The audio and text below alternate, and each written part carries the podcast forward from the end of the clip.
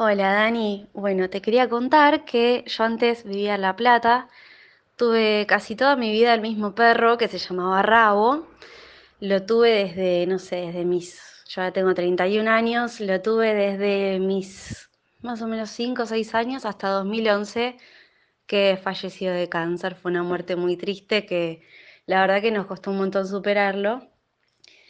Y un día mi papá, que ya vivía en otro lado, le mandó un mensaje a mi mamá diciéndole que había encontrado un perro que era igual a Rabo, que era igual a Rabo, que era igual a Rabo, que lo tenía que conocer, no sé qué. Nos mandó fotos y la verdad que nada que ver, eran dos perros completamente distintos, no, se parecían en absolutamente nada. Un día va mi mamá a visitar a mi papá y conoce al perro, el perro se llama Darwin.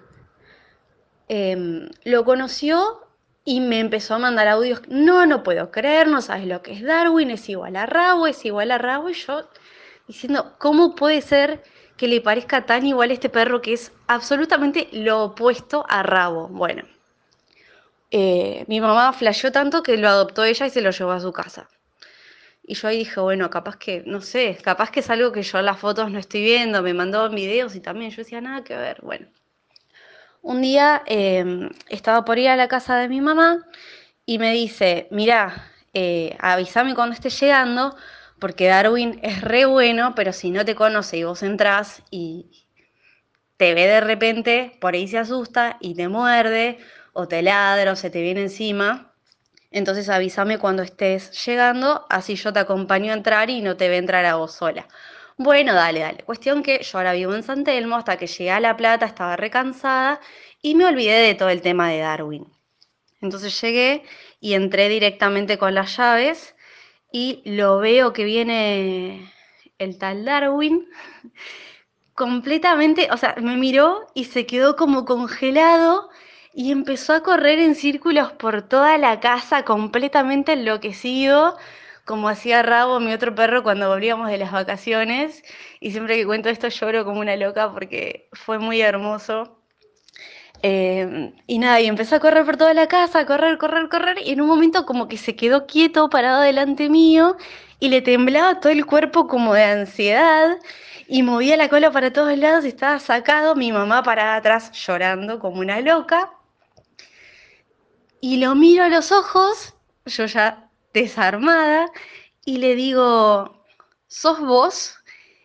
Y ahí como que reaccionó y me saltó encima y me empezó a dar besos, besos, besos, besos, besos, completamente sacado.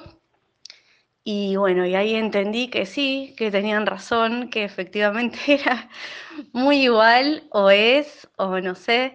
Tenemos muchas teorías, que es la reencarnación de, de Rabo, pero a la vez queremos creer que Rabo está descansando tranquilo, entonces es como una continuación o simplemente es un alma muy parecida o es alguien que nos conoce de antes por algún motivo.